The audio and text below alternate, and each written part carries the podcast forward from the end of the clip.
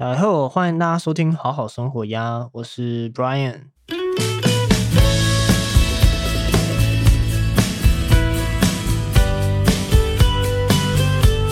这是一个专注在分享好书、自我成长，希望你好好生活的节目。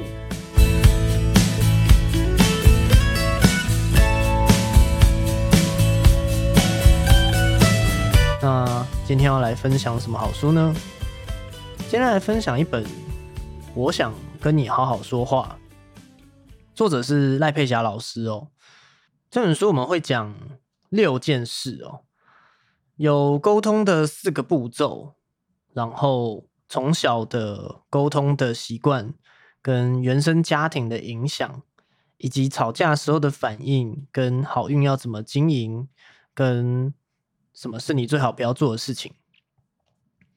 那为什么我们会有沟通的问题或者是困扰呢？为什么我们会吵架呢？为什么我们沟通后会不开心呢？因为我们习惯用某一些沟通的方式。你知道你习惯的沟通方式是豺狼式的语言，或者是长颈鹿式的语言吗？这本书采用的方法是已故的知名心理学家马歇尔·卢森堡博士。所开创的非暴力沟通理论为基础，再加上其他的心理学家研究，卢森堡博士特别用了豺狼跟长颈鹿这两种动物，分别代表了暴力语言跟非暴力语言。非暴力语言就像长颈鹿一样，有更高更广的视野以及高度，还有一颗强大的心，愿意聆听跟包容。而暴力语言则像是豺狼，领域性、控制欲以及攻击性强，习惯自我防卫，凡事总要争个输赢。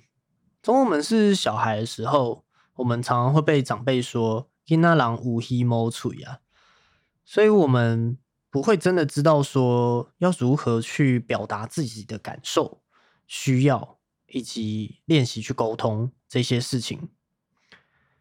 那有一些家庭会习惯吼小孩，或者是会习惯溺爱小孩。那有一些则是放纵小孩，想要干嘛就干嘛。所以其实我们不同的家庭都会有不同的成长的背景，然后不同的成长的经验。而我们也都是在从自身的家庭跟家长怎么对待我们。以及自身在家族当中是一个什么样的角色，这些成长的经验，来学习到我们跟他人互动跟沟通的方法。那你有没有发现你自己在家庭当中的沟通习惯是什么样子呢？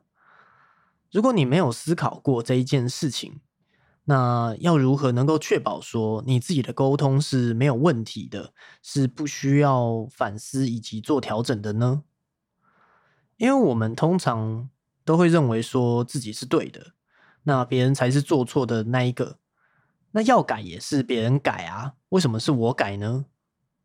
但是如果你现在有感受到你在你的家庭关系或者是人际关系当中有遇到一些沟通的困扰或者是问题的话，那为什么要在意谁是对的，谁是错的呢？那你是对的，又如何呢？你的沟通不就是有遇到一些状况吗？也不会因为你觉得你是对的，这个状况就被解决了，不是吗？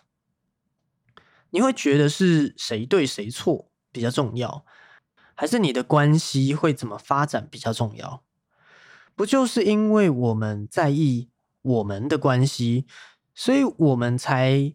要开始思考说要怎么样解决现在的困境，所以会去找书、找朋友讨论等等的，不就是因为我们还是会想要状况变好，所以才采取这些行动吗？那何不暂且放下这一个“我是对的”的这个想法，而是去看着你重视的关系，能够让关系变好，就算自己错了。又如何呢？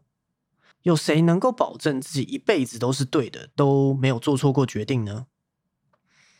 我们需要去观察我们自己的想法，那一些我们心里真正的想法，那些我们可能没有注意到的豺狼式的语言。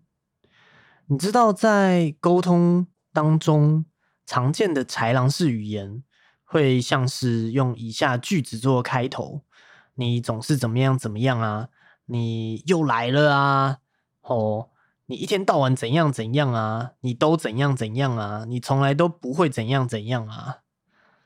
这些句子其实是评断某一个人、贴某一个人标签的一种说法，并不是真正的事实。而这也容易会造成两个人关系的误会，是豺狼式语言的一种习惯的攻击起手式。那这个后面会一并多解释清楚一些哦。只是我们要先习惯少用啊。如果你可能没有发现自己常用的话，那观察看看自己会不会常用。如果有的话，要习惯少用。很多时候，这一些起手式的习惯会很容易成为吵架的引爆点，所以需要留意哦。因为这其实是会伤害你的关系的。不管这个关系是夫妻关系、亲子关系，还是朋友关系。大部分的人可能都不会喜欢豺狼式语言的沟通，因为很简单嘛，听到的感觉就很糟啊。那我们还是会需要尝试着了解，说为什么身边的人会使用豺狼式的语言，然后演变成现在的沟通的困扰。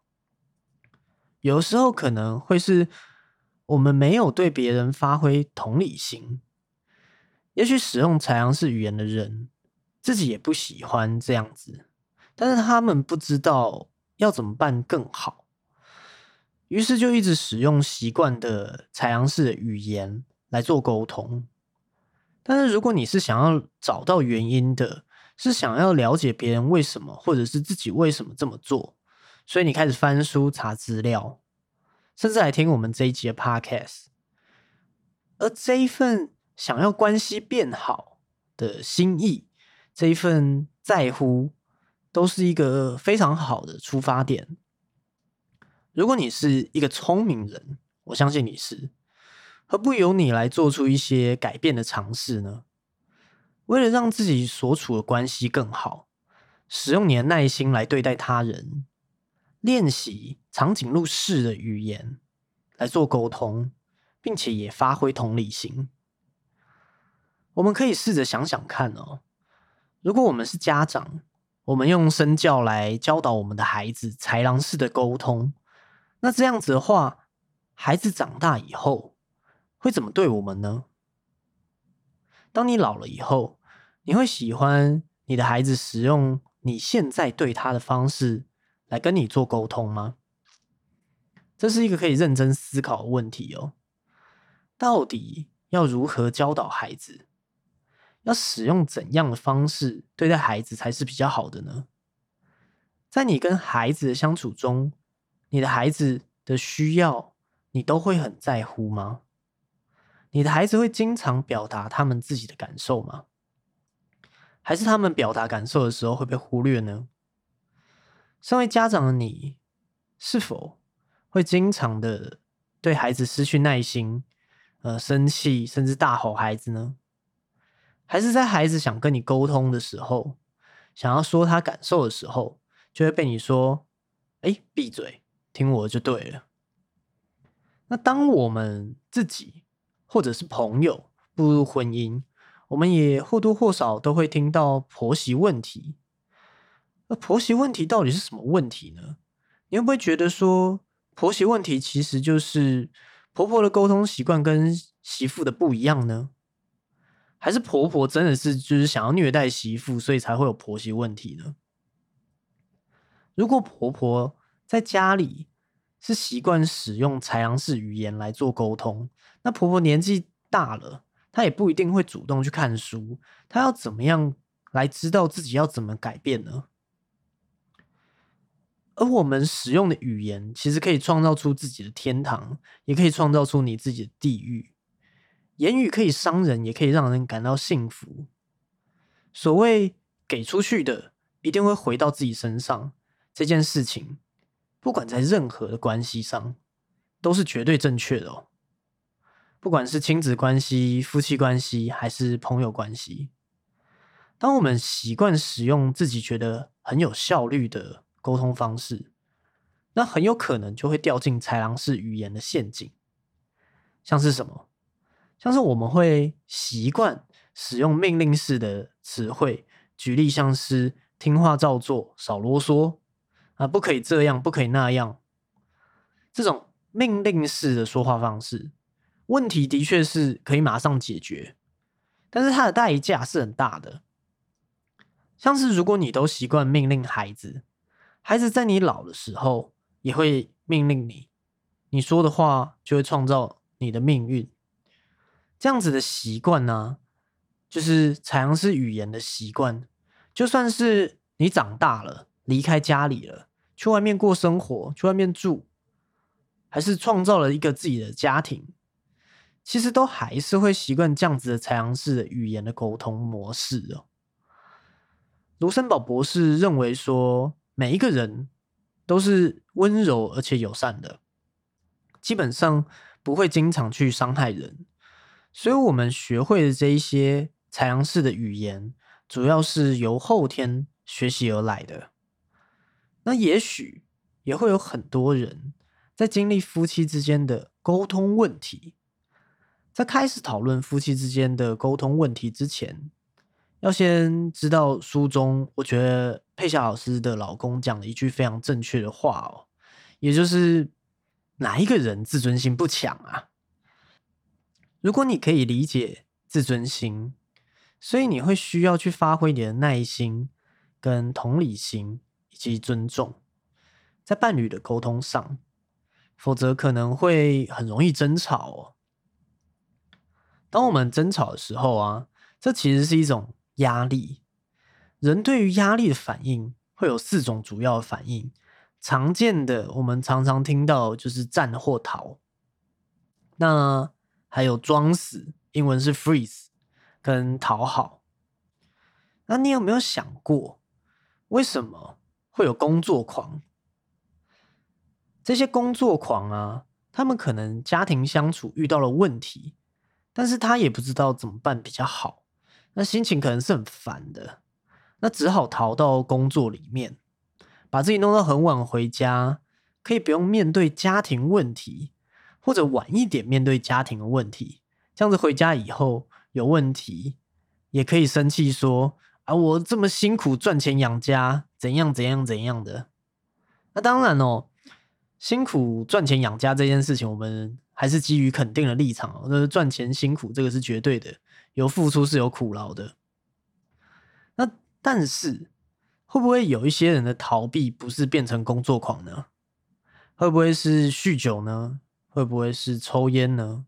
还是赌博？还是性呢？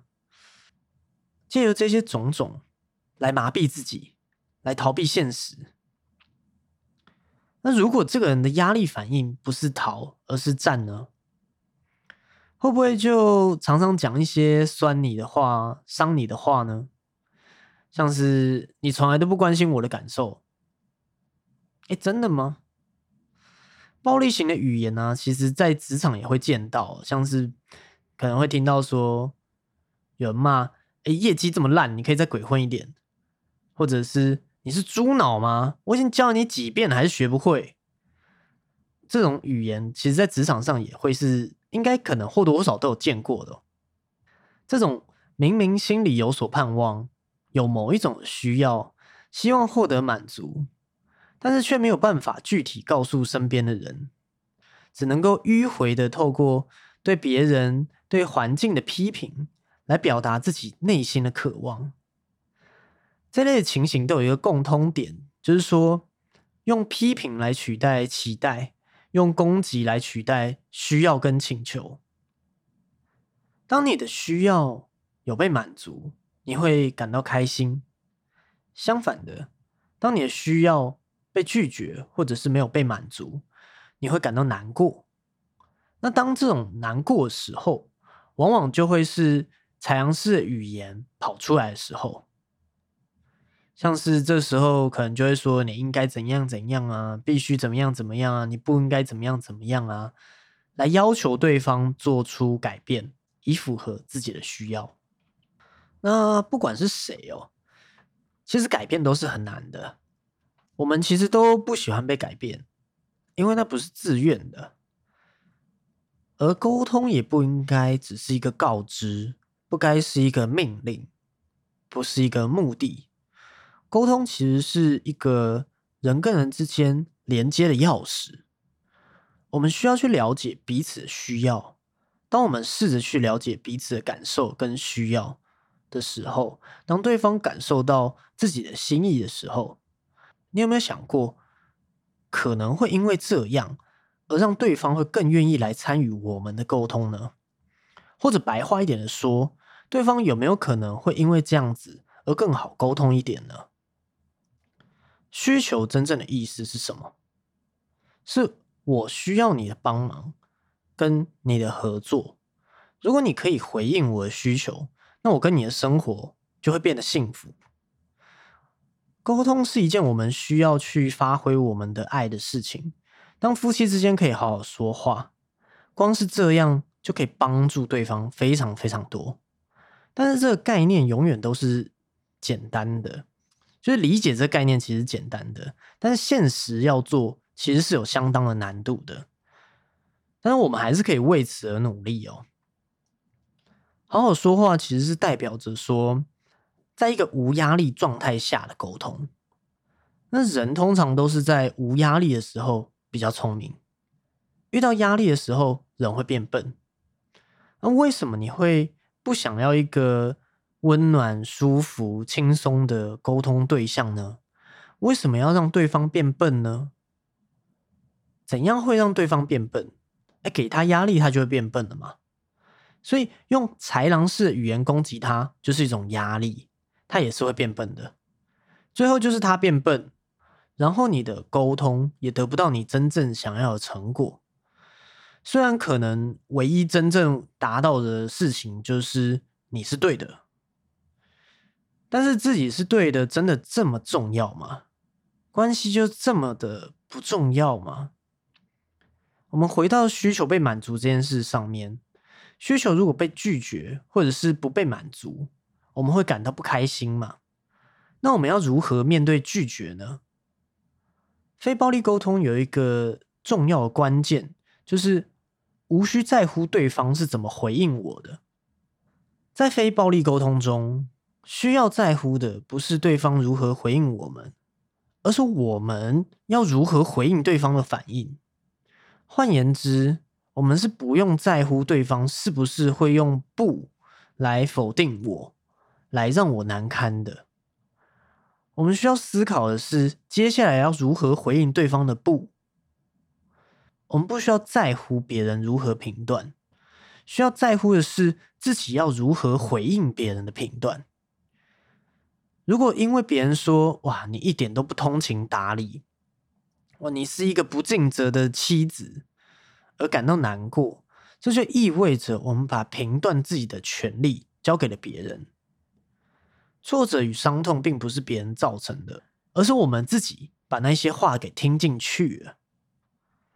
而这个时候，如果我把心思放在了解对方的感受及需要的话，我就会想。他现在是有什么需要吗？他现在是有什么感受吗？他现在有什么需要、希望获得满足吗？他需要什么？我要好好的听清楚。那我们说出来的话就会影响结果，因为我们是会先有一个念头跑出来，那之后念头就会创造出语言，然后语言就会创造出我们的命运。所以，我们说出的话，就会决定了我们跟别人关系的好坏，也就决定了我们的命运。所以，所有的好运基本上都是说话说出来的。如果你想要一辈子的好运，那就很适合好好的学长颈鹿式的沟通方法，也就是本书重点的四个步骤。四个步骤是哪四个步骤呢？第一步是观察。也就是具体的说出自己看到什么，听到什么、感受到什么，是完全不夹带个人的偏见、跟价值观跟评断的。那第二个是感受，也就是当下真正的感受，跟你的记忆以及过去曾经经历的一切是没有关系的感受。那第三个是需要，也就是弄清楚自己内心到底重视的是什么。那第四个是提出请求，这里指的请求是具体的告诉对方，希望对方采取行动。第一步是观察哦，也就是一种不带有任何的评论评价的观察。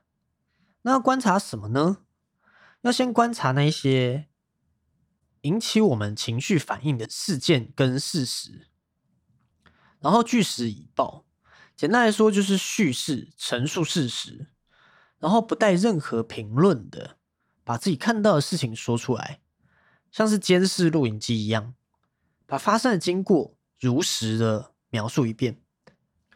为什么不能夹带评论呢？因为只要夹带评论。就会很有可能让对方没有办法接收到我们真正想要传达的讯息。原本希望对方关心我们，结果反而适得其反哦。原本希望化解冲突的，结果反而让冲突更加恶化了。那什么是评论哦？评论会像是一种指责啊、批判啊、酸他啊、嘲讽，或者是话语中涵盖了以前累积的情绪，而不是现在发生的事实。而观察呢，就是平铺直述。这个平铺直述没有谁对谁错的意涵在里面。当我们说你每次都这样的时候，问问自己，我到底在意的是哪一次你说的哪一句话，哪一件事情？这个时候才能够慢慢的分辨自己到底是借题发挥。还是真的在意眼前发生的这件事情。那这边用书中的举例，有才比较好讲解清楚，说什么是平铺直述的描述。所以我们会讲说，先讲带有评论的观察，再讲不带评论的观察。那什么是带有评论的观察？像是你今天早上对我不理不睬的。OK，所以这句话用不带评论的观察。转换的话，就可以翻成说：你今天早上出门没有跟我说再见。哎，你这样听下来，这两个其实就有差了。你早上对我不理不睬，跟你早上出门没有跟我说再见，这感受是差很多的嘛？那再来，还有再举另外一个例子，带有评论的观察，你怎么又迟到了？跟不带评论的观察，陈述事实的观察。这个星期你有两天的进公司时间是超过上班时间的，这种就有差了。那剩下多的例子，我们会在写在 show note 里面。在《非暴力沟通：爱的语言》这本书里面，卢森堡博士说明了为什么观察而不评论是如此重要。你可以说我做了什么，什么没做。也可以解释我的话语或者行为，两者我都可以承受，但请不要将它们混合。OK，刚讲的这个混合，其实我觉得很多人可能不确定是没有意识，他们把这个评论跟观察混在一起，而而习惯式这样去去去陈述出来，却有点像是好像是幽默式的酸人这样子，这种感觉其实。最好是要观察一下自己有没有这样的习惯啊，因为这其实是会让人感受不好的。可能你会觉得这没什么，但是你没有办法很肯定的说，它就不是采阳式的语言。OK，这是第一步的观察。那第二步是感受，哦我们要表达自己的感受，但是在我们表达自己的感受的时候，也要留意不要伤人。当你感觉心情很好的时候，你可以进一步的想，这个心情好是怎样的好？这是兴奋吗？这是愉快吗？这是满足吗？还是感动呢？而不是只是笼统的说心情很好。所以另外一个就是心情不好的时候，你可以进一步的厘清：哎，你是悲伤吗？还是生气呢？还是失望呢？还是痛苦呢？而不是只是很模糊的去表达说：哎，我心情不好。表达感受啊，其实也是可以带进职场使用的。职场也可以沟通真实的感受，因为有些时候显现情感，其实也是疏解彼此压力的一个方式哦。人跟人之间的情感交流并没有问题。那如果说到现在仍然是觉得在职场上要严格的管理情绪才算是专业的话，很有可能是我们把情绪化跟抱怨跟表达感受混在一起了。书中也有例子，是佩霞老师的学生，在他的职场跟他的上司使用长颈鹿式的非暴力沟通，结果创造出跟以前截然不同的成果的一个例子。所以，其实职场里面是可以使用长颈鹿式的语言的非暴力沟通的。它并不会是在职场里面要非常的专业，不能都不能够讲感受的。那感受的部分，也因为有许多词汇啊，书中也是用表列的方式，所以这边会留在文章的备注区来让大家可以点开来看。那第三步就是需要了，罗森堡博士所提的人类的需要，是人类共通的基本需求，这一点会先厘清哦，不然接下来才不会混淆啦。罗森堡博士指的是，我们每一个人活在世界上，任何时刻都有需要。例如说，为了生存，我们都需要水分，我们会需要营养，我们会需要睡眠。为了更好的生活，我们也会需要一个遮风避雨的地方，需要有三五好友等等的。那在非暴力沟通的逻辑里面。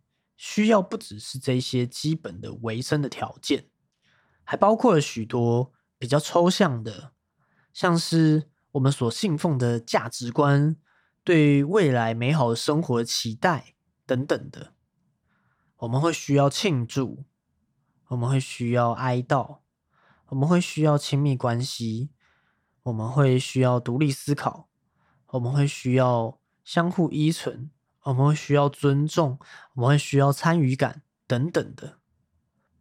卢森堡博士多年前就已经发现的沟通的状态是，我们往往会将自己的愤怒归咎于对方的行为，但其实真正的原因是我们自己的需要没有得到满足，所以我们愤怒。很多时候，我们担心、烦恼、焦虑、不爽。不见得都要去探讨什么心理层面的问题。事实上，这些都不是最重要的，而关键在于，只要我们的需要得到满足，就能够有足够的力量去面对我们想要的人生。透过需要这一堂课，卢森堡博士提醒我们，不要再用批评啊、指责啊。分析啊，来表达自己的不满，要先厘清自己要什么，然后说出自己的需要，而且必须要能够明确的说清楚。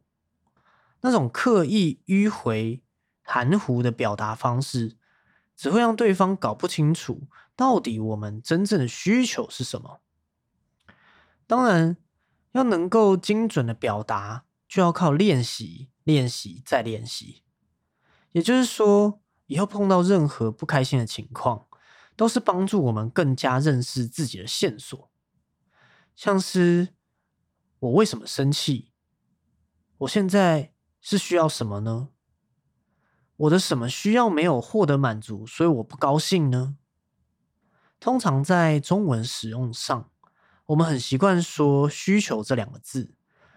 换句话说，就是把需要跟请求混为一谈。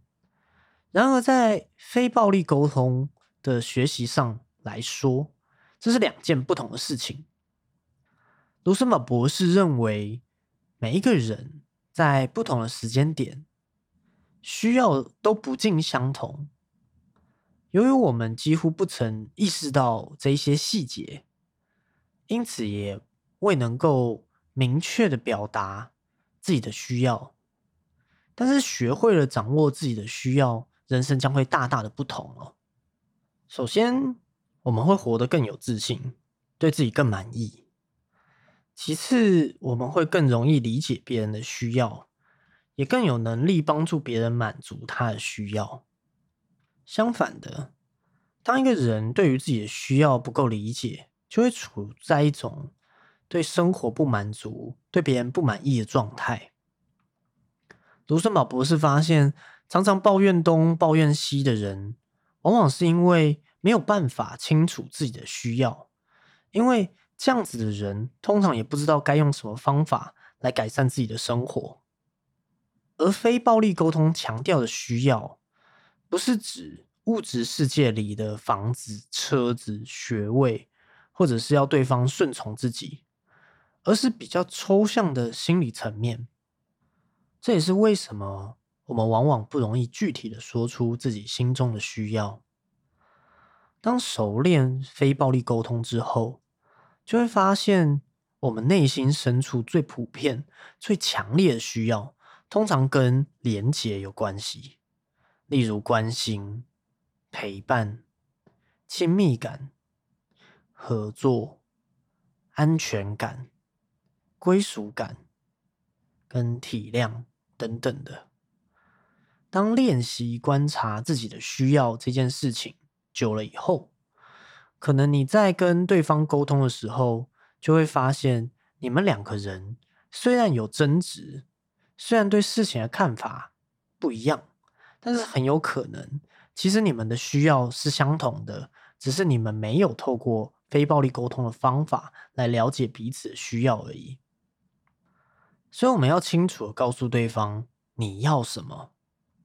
家里有孩子的人，应该对这样子的场景很熟悉吧？你越是不希望孩子做的事情，他就越故意唱反调。这个是要来提醒我们，告诉对方你不要什么，不等于告诉对方你要什么。希望对方别再低头看手机。其实我们真正的需要，可能是跟手机没有关系吧。而是希望对方把花在手机上的时间跟精力投注在自己跟家人身上，所以这时候可以这样说：“亲爱的，我想要跟你好好的聊天，我们都暂时把手机放下来好吗？”而不是语带攻击的说：“你最好马上给我放下手机。”这样子的用语口气容易让人产生抗拒，不自觉的想要反击。每一个人都有自尊心，不喜欢被责备。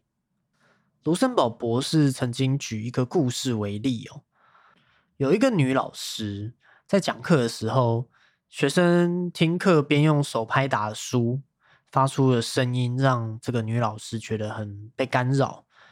于是她直接要求学生说：“请你不要拍打书，好吗？”你猜这个学生怎么回应呢？他不拍打书了，他改拍桌子。所以，清楚的了解自己的需要，是为了要沟通出自己的需要。而在沟通需要的时候，也是要讲清楚，不是讲的很暧昧模糊，然后对方误解自己的感觉也不好。而是可以清楚的告诉对方你要的是什么。然后第四步就是请求啦。整理一下到目前为止的前三个步骤。首先是说出观察，把事实不夹带任何的评论陈述出来。那我看到什么，我听到什么。那其次是说出感受，不把恼怒的情绪推给对方的或者是别人的言语或者行为，而是单纯的描述自己内心的状态。那第三是说出需要。厘清心中没有获得满足的需要，并且具体将需要告诉对方。前面三个阶段呢，都是为了让对方知道我内心正在发生什么状态。接下来就是第四个步骤，说出请求。这个阶段的目的是在处理一个基本的问题：要如何让我们的生命更加的美好？也就是说，我的内心发生了什么事情，也知道要如何改善，然后我愿意说出来跟对方分享，同时用请求的方式邀请对方一起参与这个改善的计划。什么叫请求？简单来说，就是希望对方怎么做，坦白开口，请对方来满足自己的需要，同时也请对方提出他的需要，两个人尽可能以合作的方式来成全彼此，一切就圆满了。冲突之所以发生，常常是因为压力来的时候，其中的一方觉得不舒服。开始提出情绪性的要求，此时除非对方是够成熟跟冷静的，或者是受过同理心的训练的，否则面对排山倒海的情绪性的字眼，很容易把听到的要求解读成一些指控，然后所以情绪就往往所以跟着这样子被挑动起来，接下来就会演变成争执了，有可能是。言语的争执，或者是肢体的冲突，整个过程下来，其实没有没有很好，没有很好受啊。那卢森堡博士说，提出请求啊，这个请求务必要符合三个要件：一是明确，二是正向，三是非常具体，具体到当下就可以引发可行的行动。那什么才是明确正向，可以引发具体行动的请求呢？明确请求就是要明确，第三者听到都能够马上理解的那种那种明确。正向的请求代表不是负面的请求嘛？就是负面请求是什么？是你不要怎样怎样，你不可以怎样怎样，这种负面请求啊。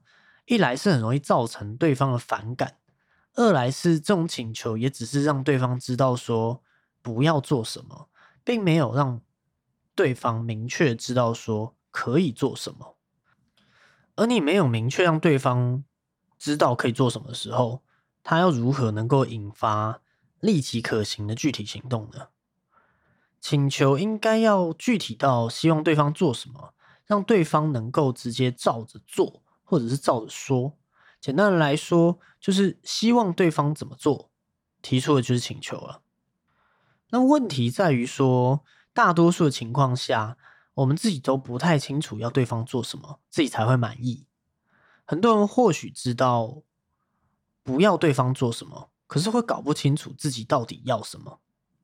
佩霞老师也在课堂上问学员嘛，问说：“那你到底希望怎样啊？你要什么？”要对方怎么做呢？常常得到学员的回答是“我也不知道”，但是千万不要以为提出请求，别人是一定可以答应的哦。前面所说的是你要知道自己的请求嘛，那能够够明确的引发现在就可以做行动。但是你提出请求以后，你也不要以为说你你提出了请求，别人就一定要答应了。请求是一个可以拒绝的事情，不能拒绝的请求是要求，它不是一个请求。在非暴力沟通来看，这种一旦对方不答应，就表现出生气啊、沮丧啊、挫折啊、逼迫啊，任何试图给对方压力的状况，都算是要求，不算是请求。就是别人拒绝了以后，然后你就你就产生情绪反应，或者是你就。不开心，那你也没有足够的包容力来允许对方，可能在他现在状态是还没有准备好的嘛，所以他才没有办法接受，或者是可能你提出的请求没有那么的明确，这些东西种种都是有可能的。但是你在一开始，也不能说一开始，或者是你在提出请求后被拒绝了，你就马上产生了反应，然后那反应很强烈到别人不舒服的时候，其实你是在逼对方一定要接受啊。那真正的请求不是这样子的，真正的请求是必须是让对方是理解的，而且让对方是有空间可以拒绝的，还要让对方是心甘情愿的接受的。真正的请求，就算对方拒绝了，也能够试图的去理解原因。真正的请求是不会让双方的连接是中断的。我们一定要理解哦，请求不是要求哦，对方是可以选择说不要的哦。那我们也不要刻意去施压，重点是与对方保持沟通，保持对彼此的好奇心跟同理心。罗森堡博士说啊，要对方相信自己所说的话是出于请求，就是让对方清楚的知道，当他说不的时候，是可以获得谅解的。这个是请求部分。那我们来整理一下四个步骤：观察是要让我们可以观察自己内心到底发生什么事，外在环境到底发生什么事，然后我们要把我们观察到的事情沟通出来。只是。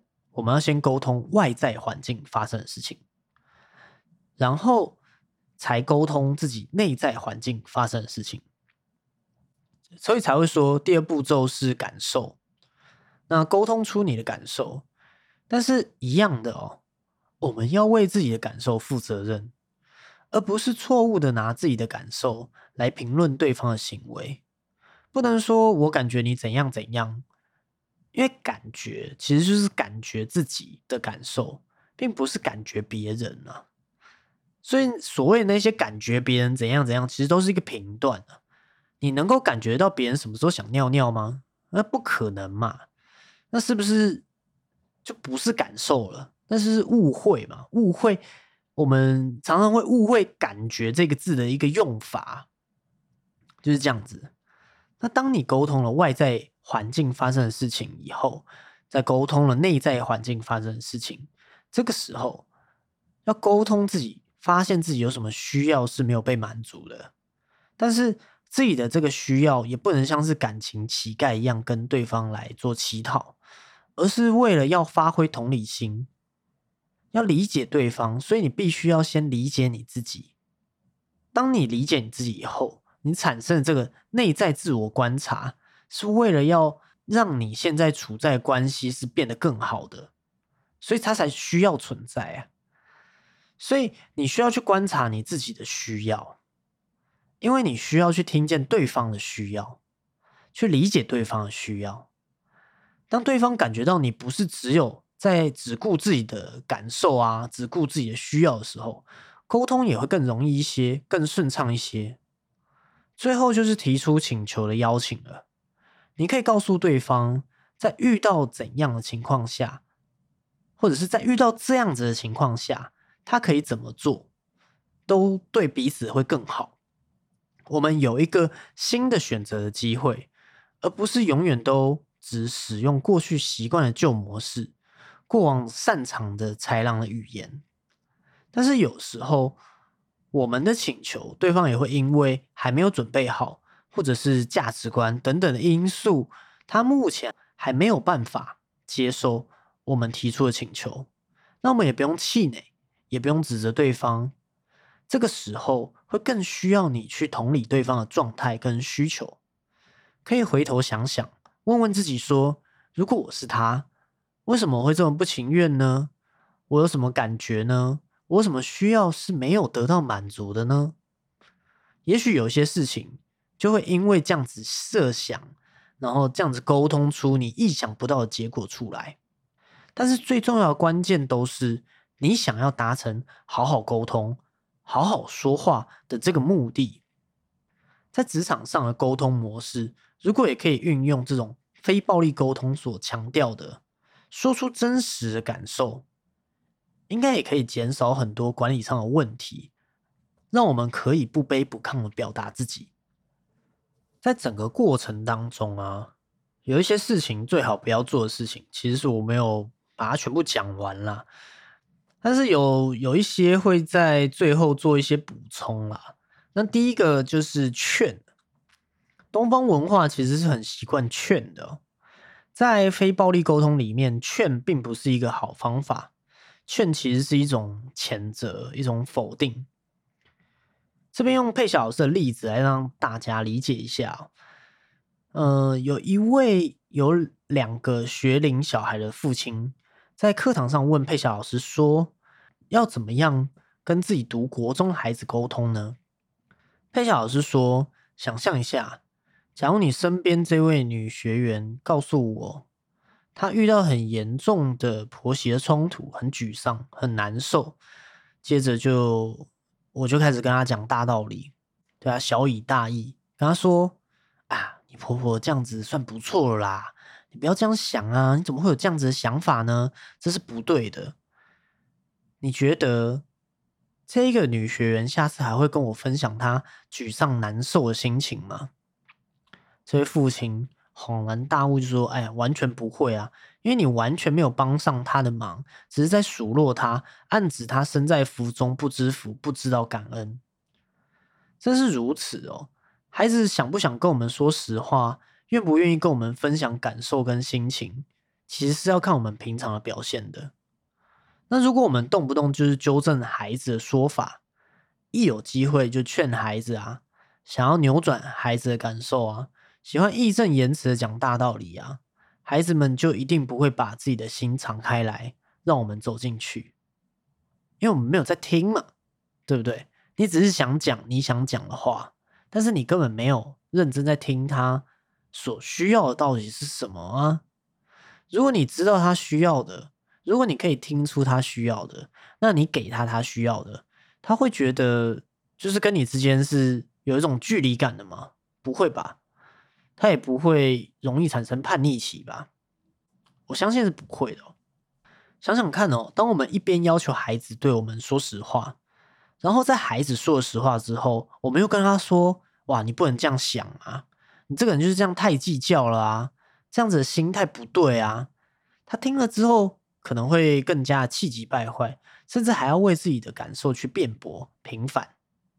所以有的时候，孩子的需求不一定是要你劝他，这很重要。但，不只是孩子啊，朋友也是，伴侣也是。有时候他们的需求是不需要你。劝他，或者是你跟他讲什么大道理的，就是要去听出他们的需求到底是什么。可能有时候真的是需要你跟他讲大道理，但要认真去听。那第二个就是要耐心的听啦。很多父母跟孩子之间的冲突，都是因为没有耐心的去听孩子把话说完或说清楚。